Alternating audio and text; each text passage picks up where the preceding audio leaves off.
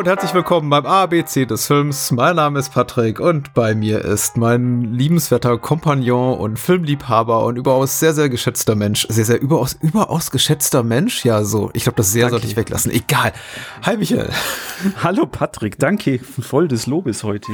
Das war jetzt der Ja, dritte Mann. Anlauf. Ja, das, Ja, ja. ich wollte mich steigern. Ich wollte dich vertrösten, weil das ist jetzt, glaube ich, die, die dritte Anmoderation, an der wir uns versuchen oder an der ich mich versuche. Und ich dachte, naja, wenn du schon so lange auf mich warten musst, dann soll es wenigstens extra nett sein.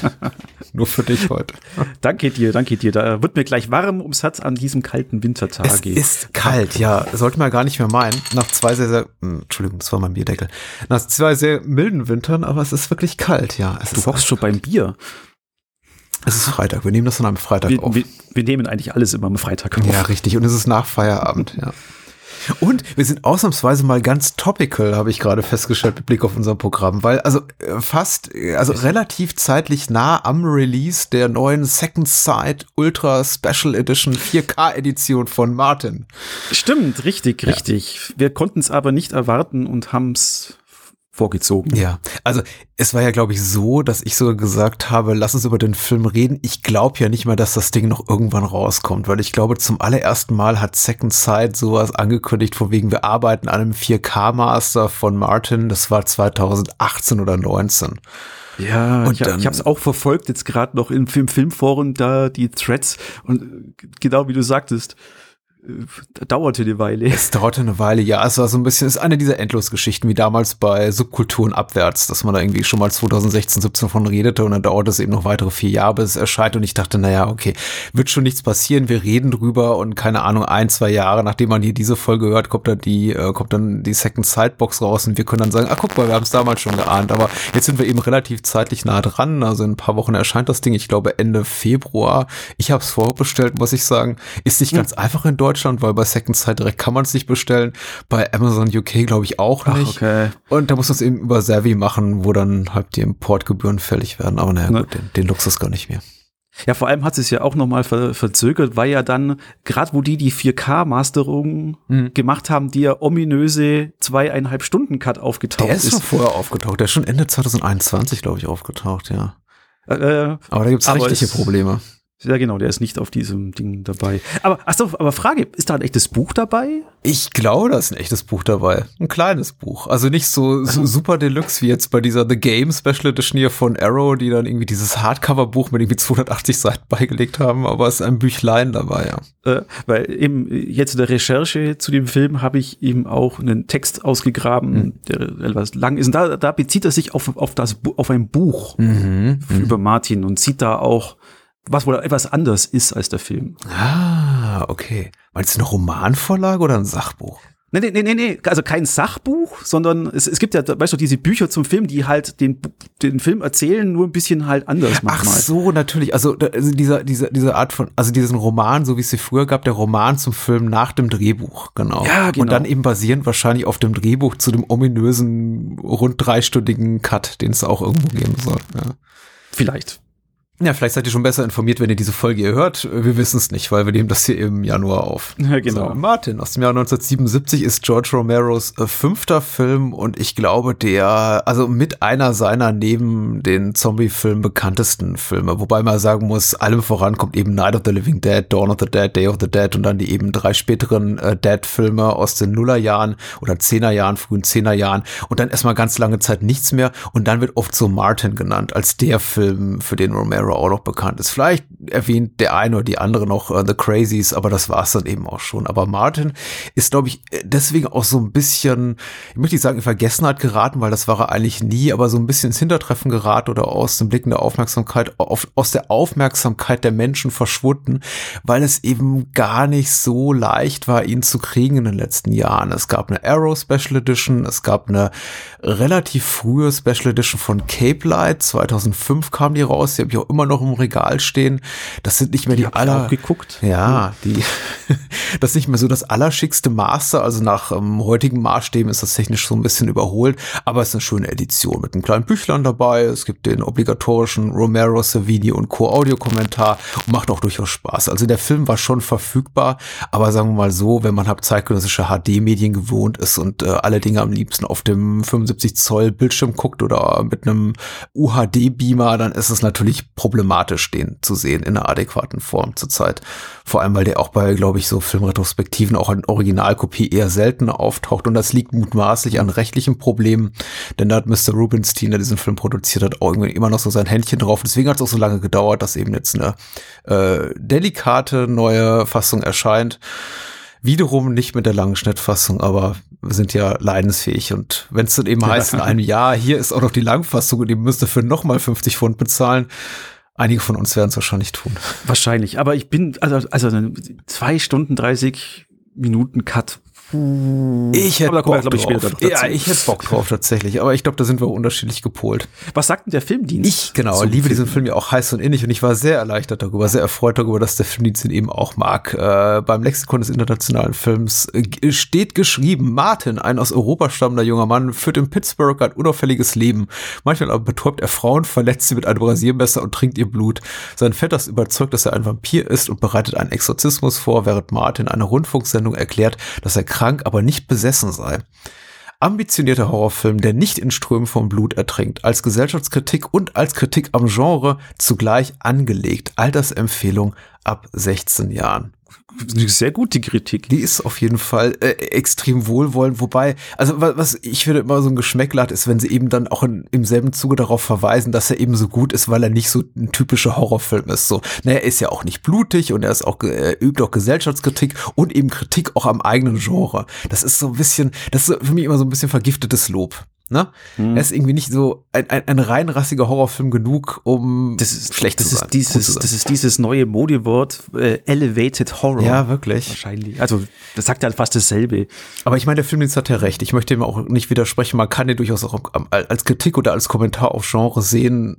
Muss man aber nicht. Ich finde, man kann ihn auch einfach als äh, übernatürlichen oder übernatürlich angehauchten oder potenziell übernatürlichen Vampir-Horror sehen.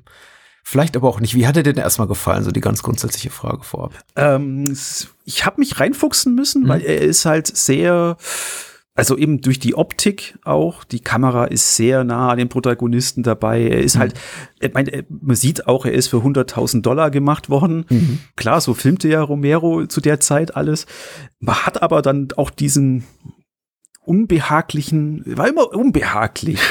Und, und zum, zum Schluss hin war es für mich eher da, wo ich auch gesagt habe, auch nee, das ist weniger ein Horrorfilm, sondern eben mehr ein politischer Film. Mhm. Aber ich fand den, äh, wenn man sich durchbeißt, hahaha, Wortspiel, äh, durchbeißt, dann fand ich ihn sehr gut. Aber eben, er hat Überwindung gekostet, sitzen zu bleiben und aufmerksam zuzugucken. Okay, ja, das freut mich. Und ich war erschrocken, wie jung Tom Savini aussieht. der, ähm, ich glaube, so, das ist ein Fund, mit dem gerne gewuchtet wird, auch in der Berichterstattung über den Film, auch in der Werbung, dass eben Tom Savini ja auch eine Rolle spielt. Aber man muss ja sagen, ja. er hat so netto zwei, drei Minuten Screentime vielleicht. Also. Ja, es sind zwei Szenen. Ja, es sind zwei Szenen und die sind nicht besonders lang und er ist eben auch eher so das Anhängsel unserer einzigen, naja, ich möchte nicht sagen einzigen weiblichen äh, Figur. Es gibt ja noch eine andere, die eine größere Bedeutung hat, aber unsere zentrale weibliche Figur, das ist eben die quasi so das, ähm, ich glaube, die Adoptivtochter des Cousins unseres Protagonisten, unseres äh, Titelgebenden. Wobei die eben auch alle mhm. sehr, sehr unterschiedlich alt sind. Also der, äh, die beiden Cousins sind, also ich würde bei Martin so auf äh, um die 20 schätzen und sein Cousin ist um die 60, 65 ja, Jahre. Ja, ja. so Pi mal Daumen. Ja, ja, gut, gut, gutes Alter. Genau, ja. die Adoptivtochter eben des Cousins, der Martin was sich aufnimmt, äh, ist eben mit äh, der Figur, die Tom Savini spielt, Arthur liiert. So, und das ist so seine Rolle. Seine Rolle ist hauptsächlich so, die Sachen ins Auto zu packen und zu sagen, komm, Liebling, wir wollen losfahren. So. Ja, ja, oder eben auch also wichtige Sachen, eben mit, äh, er muss hier weg, die Stadt macht einen krank ja. und äh, der, der, politische äh, Kommentar, äh, genau. Genau, eben an, einer Stelle bringt er den, den Plot ja auch vorwärts. Dadurch. Das ist richtig, genau. Äh, John Amplis spielt Martin, Lincoln Mazel spielt äh, Kuda, den äh, Cousin wirklich von Martin, ja genau, und Christine Forrest spielt Christina und äh, daneben noch Tom Savini und dann haben wir noch äh, in einer mittelgroßen bis kleinen Rolle, aber die kommt später eben zum Tragen, Elaine Nadeau als äh, Mrs. Santini eine Kundin von Kuda, in die sich dann Martin verguckt, äh, eine ältere Frau, aber ich möchte gar nicht zu viel verraten. Eine ältere Frau, also sie ist keine alte Frau, sie ist nur älter als Martin, eine reifere Frau. Aber auch Martin ist genau eine reifere Genau, Frau. aber auch Martin ist ja sehr viel älter, als er äh, als er aussieht. ich, ich, ich mag diese Art von Horror. Also ich mag auch tatsächlich so junge, junge Vampire oder Menschen, von denen man gar, eben gar nicht weiß, sind sie Vampire oder eben nicht. Äh, hat eine gewisse inhaltliche Analogie auch zu äh, Bübchen von äh, Roland Klick zum Beispiel. Oder wer denn möchte zu, zu der kleine Vampirreihe von Angela Sommer-Bodenburg. aber auch nicht so wirklich, ja. Äh, stilistisch sehr, sehr interessant gehalten. Der Film auch äh, fußend auf diesem äh, ominösen Director's Cut von knapp drei Stunden, der nämlich komplett in Schwarz-Weiß sein soll und noch viel mehr Sequenzen erhalten soll mit äh, Rückblenden zu Martins vorherigen Dasein. Also wir haben dann so Flashbacks ins Mittelalter und dann wiederum in so ein barockes oder viktorianisches Szenario. Wir sehen es nicht genau, wir sehen eben nur, dass er da in edler Tracht und Tour da rumläuft und wissen eben, aha, okay, das ist offensichtlich nicht die Jetztzeit, weil er da läuft gerade eine, ja ja, da ist gerade ein auf, aufgepeitschter Mob, der irgendwie Mate mit Fackeln verfolgt und dann steigt er durch ein Fenster am Hofe irgendwo. Also man, man kann sich daraus erschließen. also, schon, aber es müsste schon so ja. von, von der Zeit her so dann eben 1890 oder so sein. Weil er sagt ja, mhm. Martin ist ja eigentlich 84 und dann kommt das mit der Kleidung, würde dann schon, würde ich das schon so in, das Rumäniendorf so verpflanzen. Ja, es also sieht, ja, ja, ich habe auch gerade gesagt, mittelalterlich, was natürlich Quatsch ist. Es wirkt eben manchmal so, weil es eben sehr, sehr archaische Rituale sind, die wir da ähm, auf Umwegen bezeugen oder so aus den Augenwinkeln, weil es ist nie so ganz klar, was wir da vor uns sehen und es ist vor allem auch nie ganz klar, das macht zumindest die Kinofassung, so wie der Film erschienen ist, nicht deutlich, ob das eben alles Hirngespinste sind von Martin oder eben tatsächlich kleine äh, Flashbacks aus seinem äh, gele bisher gelebten Leben. Ja, diese, diese Doppeldeutigkeit, das macht das Ganze, hat, fand ich ihm auch so interessant, weil du ja nie, weil du kommst ja auch nie drauf. Ist er ein Vampir? Ja. Ist er das nicht? Ist es in seinem Kopf Hirngespinste sind es nicht. Das macht eben auch das, das, das Spannende. Und auch, aber auch, auch die Figur Martin ist ja doppeldeutig, weil ich fand das den, den richtig tollen Kniff von mhm. Romero war ja äh, gleich am Anfang Martin als diesen brutalen Killer, Vergewaltiger ja. darzustellen, der dann aber auch wieder in dieser Rolle dann auch zu seinen Opfern sagt, nein, nein, dir passiert nichts, mhm. du sollst nur einfach nur schlafen, nur schlafen.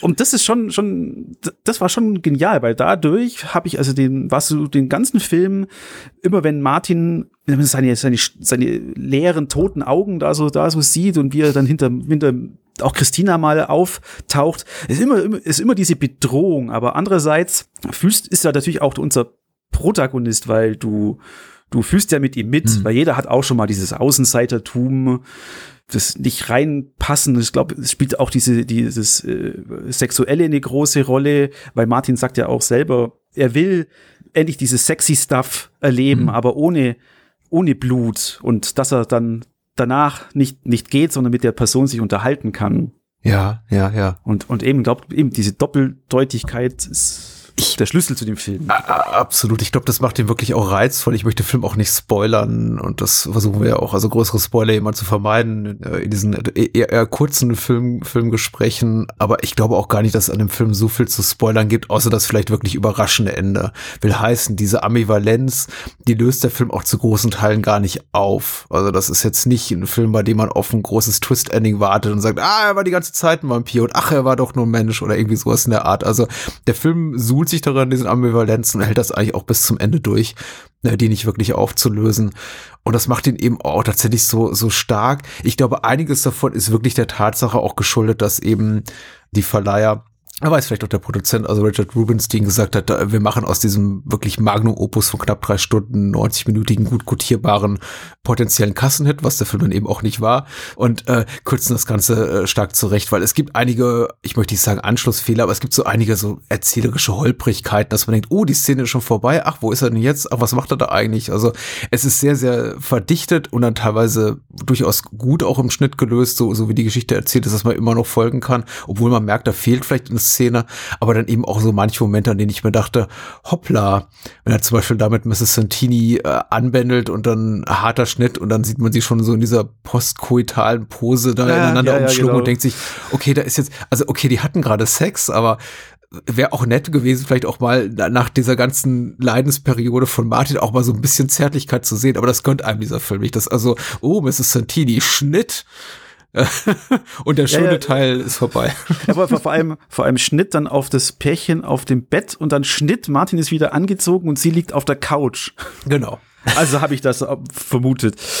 Ja, ja, das, also ich fand das, diese 95 Minuten schon schön straff, weil ich habe ja schon am Anfang gesagt, ich, man tut sich natürlich hm. schwer, weil, weil du ja nach diesem Opening Kill, sage ich jetzt mal, genau. passiert ja wirklich nichts mehr von was an Blut oder so ist, sondern sind ja wirklich die Figuren da. Das wird dieses, dieses harte, die harte Führung bei Kuda. Kuda, dem Filmdienst gefällt das. Ja, ähm, be beleuchtet und dann Kuda führt ja Martin da ja vor in dem Haus mit Knoblauch und den Spiegeltest und Kreuztest und er zahlt ihm ja dann später mit einem ja, Andersheim, indem er, das mag ich jetzt nicht, nicht spoilern, aber ihm dann genau das, das auch vorsetzt, die Stereotypen, mhm. und er dann auch wieder sagt, der ist nur Magic. Es gibt, das gibt es nicht, die Magie. Ja. Äh, ich finde die ganze Dynamik zwischen den beiden sehr stark. Also ich, ich muss auch zugeben, ich, also ich liebe Martin wirklich heiß und innig. Ich finde, das ist ein fantastischer Film. Es äh, gehört wirklich zu meinen Allzeit Top 100, zumindest Horror-Lieblingsfilmen.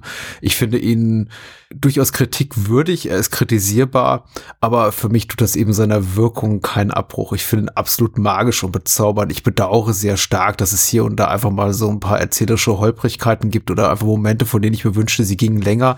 Dann wiederum finde ich, es, es trägt eben auch zu diesem sehr, sehr holprigen Charme des Films bei. Er hat eben auch noch diese, dieses, dieses raue, dieses etwas ungehobelte, dieses wenig polierte, er wirkt eben auch wirklich wie ein Film, der einfach so bei Nacht und Nebel für ein geringes Budget irgendwo in Pittsburgh gedreht wurde und man hat wahrscheinlich auch nicht immer eine Drehgenehmigung gehabt, sondern einfach die Kamera rausgeholt und gesagt, mach mal an und lass mal irgendwie eine Szene filmen.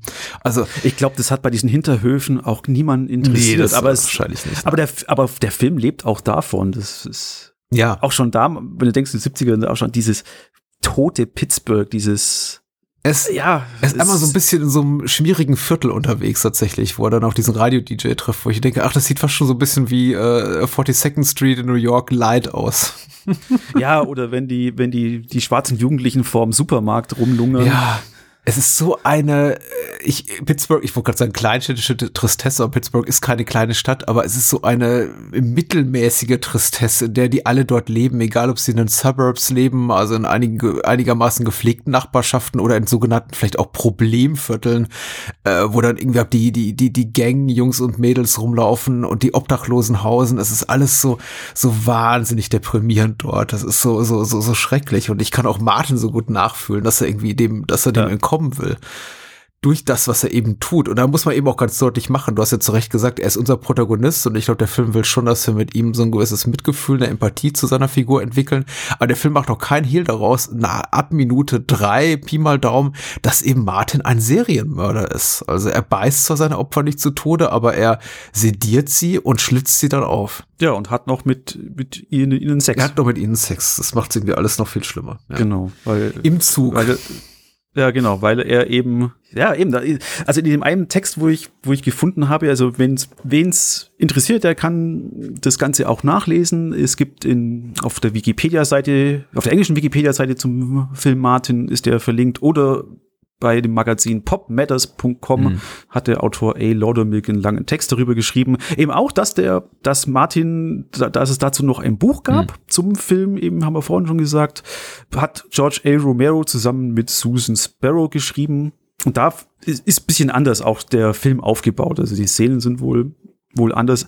Aber da arbeiten sie auch noch mehr die Sexualität auch raus, dass er eben so dieser, dieser scheue, scheue Mensch mhm. ist, der sich da auch nicht, nicht identifizieren kann. Der Laudermilk äh, hat assoziiert hier auch noch Sachen mit eben Homosexualität mhm. mit rein. Der Text ist wirklich gut. Er nimmt da auch, hast du gewusst, dass, dass die Band Soft Cell, weißt Tainted Love, ja. dass die einen Song über Martin gemacht haben? Nein, wusste ich nicht. Ah, bin aber auch kein großer Softcell-Fan, also, aber äh, interessant. Äh, kannst du mal anhören, es ist ein äh, ein zehnminütiger Song von ihrem Album The Art of Falling Apart mhm, mhm, heißt, heißt Martin und dreht sich wirklich um, um diesen, um den Film. Ja, das ist sehr cool. Ich glaube auch ehrlich gesagt, dass der so, dass der Film künstlerisches Klientel anspricht, weil wie gesagt, der Film ist kritisierbar. Man könnte an allem was äh, zu kritisieren finden, an Dialogen, an den Schauspielleistungen, am Editing oder so. Aber er ist eben wirklich faszinierend, auch so als Fragment dessen, was hätte sein können, eines größeren, sehr viel epochaleren Films. Er ist eben im besten Sinne enigmatisch, eben aufgrund seiner inhaltlichen Doppeldeutigkeiten, seiner Doppeldeutigkeit in der Charakterzeichnung von Martin, aber eben auch, dass er bestimmte Erzählstränge äh, bietet, die kein wirklich befriedigendes Ende finden oder einfach gar kein Ende finden ich finde ihn eben unglaublich faszinierend. Und Martin ist einer, also dafür, dass er inhaltlich eigentlich so schlicht ist und im Grunde man den, die Inhaltsangabe auf eine, auf einen Papp, auf einen Bierkarton, auf eine, wie, wie heißt das? Serviette, Bierdeckel. Auf einen Bierdeckel, Bierdeckel. schreiben könnte, genau, Dankeschön.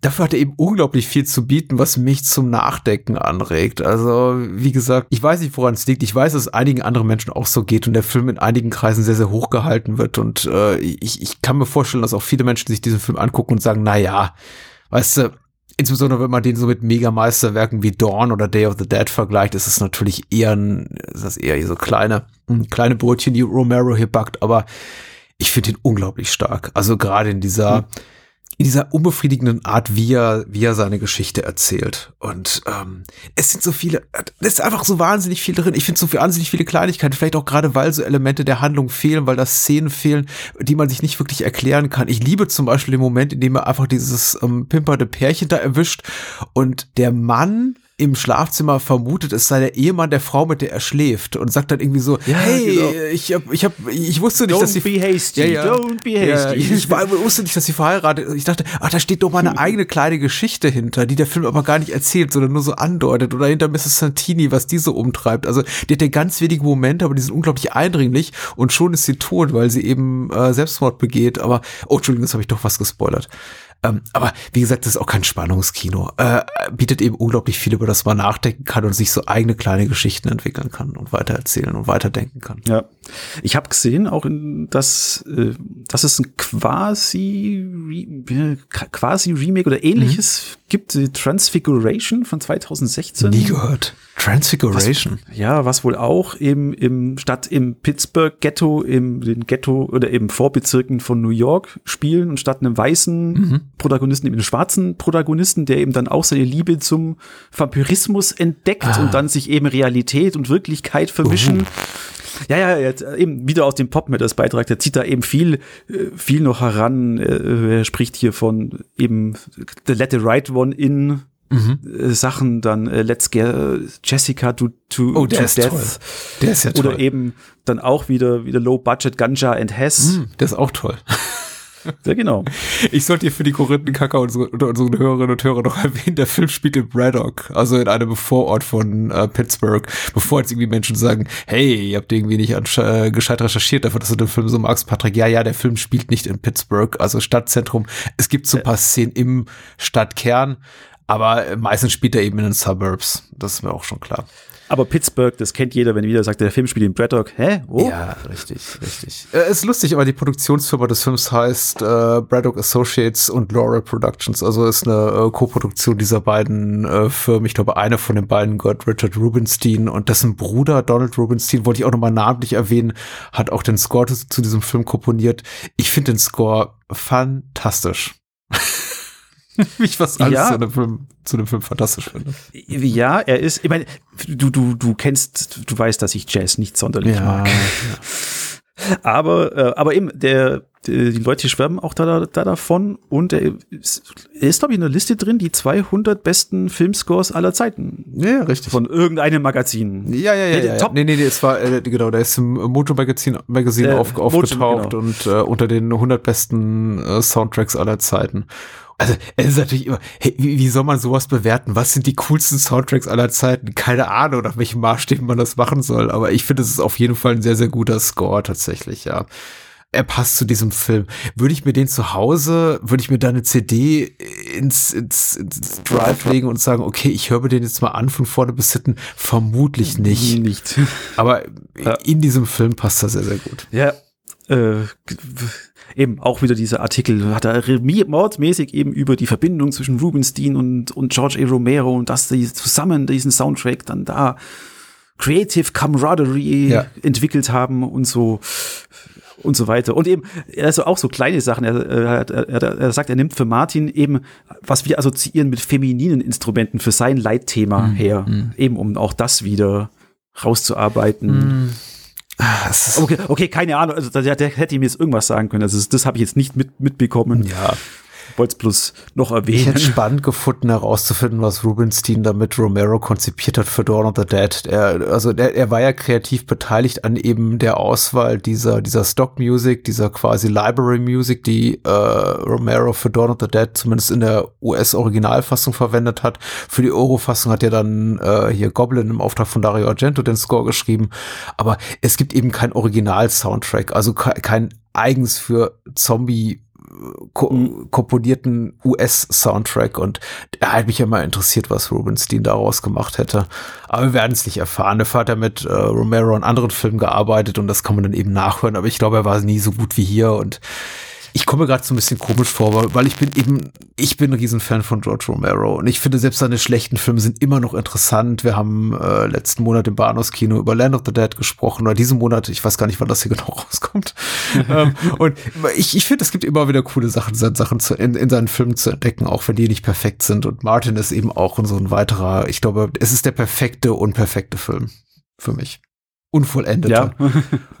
ja ebenso diese kleinen Details, äh, was sie da auch rausgearbeitet haben, war, äh, dass Martin sich immer in, am meisten wohlfühlt. Eh, klar, klar, Ku, Kuda ist ein hm. Family Fascist, wie es hier so beschrieben Sehr wird. Sehr schön, ja, ja. Sehr treffend. Ja. Und, und darum zieht, zieht er sich in die Women's Zones zurück, ja. wie sie es hier schreiben. Eben die Szene in der Küche mit Christina, wo er doch, wo er abwischt und dann und darauf besteht, dass er weiter abwaschen darf, damit er in der Küche sozusagen bleiben kann. Oder bei der Miss er fühlt sich ja bei der Miss Santini mhm. eben sehr wohl. Das arbeiten sie da auch noch raus, solche, solche Sachen. Und eben die, die, kleinen Details, dass er sich dann unwohl fühlt, dass Miss Santini Tampons in ihrem Handschuhfach hat, wo er das Notebook rausholt. Ist, ist mir auch ist mir nicht aufgefallen, aber hab's eben heut, heute in Vorbereitung auf diesen Podcast hier nachgelesen. Ja, man kann, man kann da viel rausholen und ich möchte das irgendwie auch gar nicht alles äh, bereitreten. Mensch, soll sich Martin angucken. Man muss ja auch nicht gleich zu dieser kostspieligen Second Sight Edition greifen. Es gibt ja durchaus noch günstigere Möglichkeiten, diesen Film zu gucken, wenn man denn möchte oder wenn Frau denn möchte. Sollte man auf jeden Fall tun.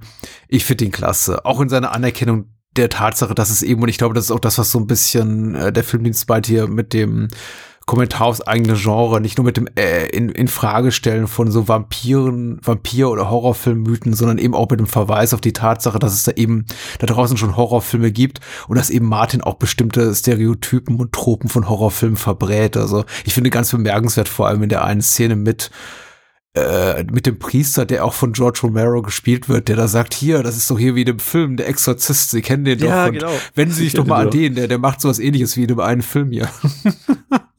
genau, und Martin nur gelangweilter Zuschauer. Ja. Das, das war eine sehr, das war eine sehr, sehr gute Szene. Ja, ja. Lodemilk erwähnt hier noch ein Companion Piece. Mhm. Weiß nicht, ob du es kennst, ich kenn's nicht, ich kenn's vom Namen her. Season of the Witch. Mhm, mhm. Ich habe ihn 1972. Ja, habe ich gesehen. Steht doch in dem Regal. Ist okay.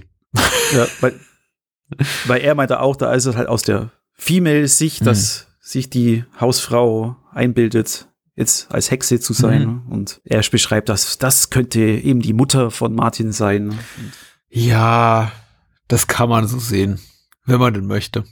Ich mache, hm, als hätte ich äh, Season of the Witch nicht gesehen. Ich habe den Film gesehen, aber ich empfinde ihn als tatsächlich, als ist einfach qualitativ so weit entrückt von dem, was Martin bietet oder George Romeros spätere Filme. Ähm, gut, dass ich den nicht wirklich hier mal nicht herbeizitieren würde oder auch nicht empfehlen würde. Also der ist, glaube ich, auch wirklich was für Romero Hardliner, die sagen, oder also ja. Komplettisten, die wirklich sagen, ich muss alles von ihm sehen, aber auch ein ganz guter Film, ja.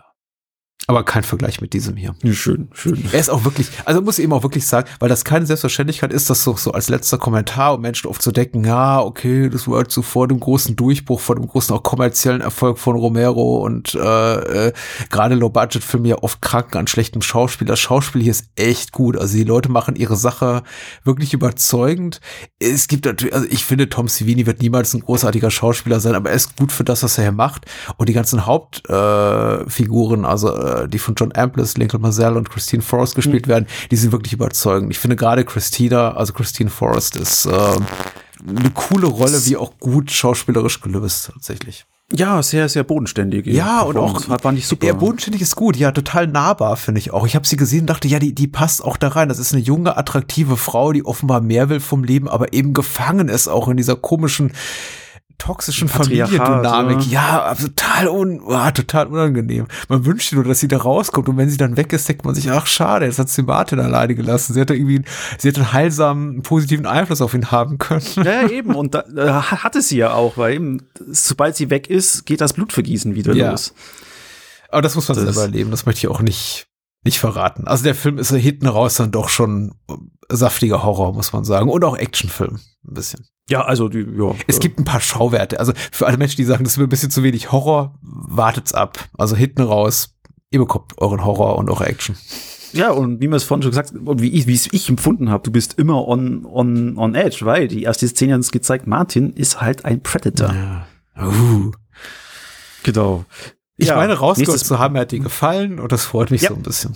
Ja, er hat, hat mir gefallen. Also ich werde mir aber nicht die 4K Nein, holen. musst du nicht. Ich fand meinen Erstkontakt mit dem Film sehr Ich leite dir mal aus, ja. Diese Box. ich schick die mal nach Süddeutschland und. Ja, genau. Na, bitte nicht. Geht du kaputt. Okay. Unser nächster Film wird lustiger. Ja, unser nächster Film wird lustiger, ja, auf jeden Fall. Den hast du da mitgebracht und ich freue mich da äh, sehr drauf, weil ich glaube, der ist cool. Ich habe so meine Vorurteile gegenüber den Regisseur, aber äh, gegenüber dem oh, Regisseur, sollte ich sagen, dativ. Aber vielleicht, das mag ich nachher hören. Genau, kann der Film diese entkräften. Und bis dahin, danke dir, Michael. Ne? Bitte, macht's gut. Bis dann, ciao, ciao.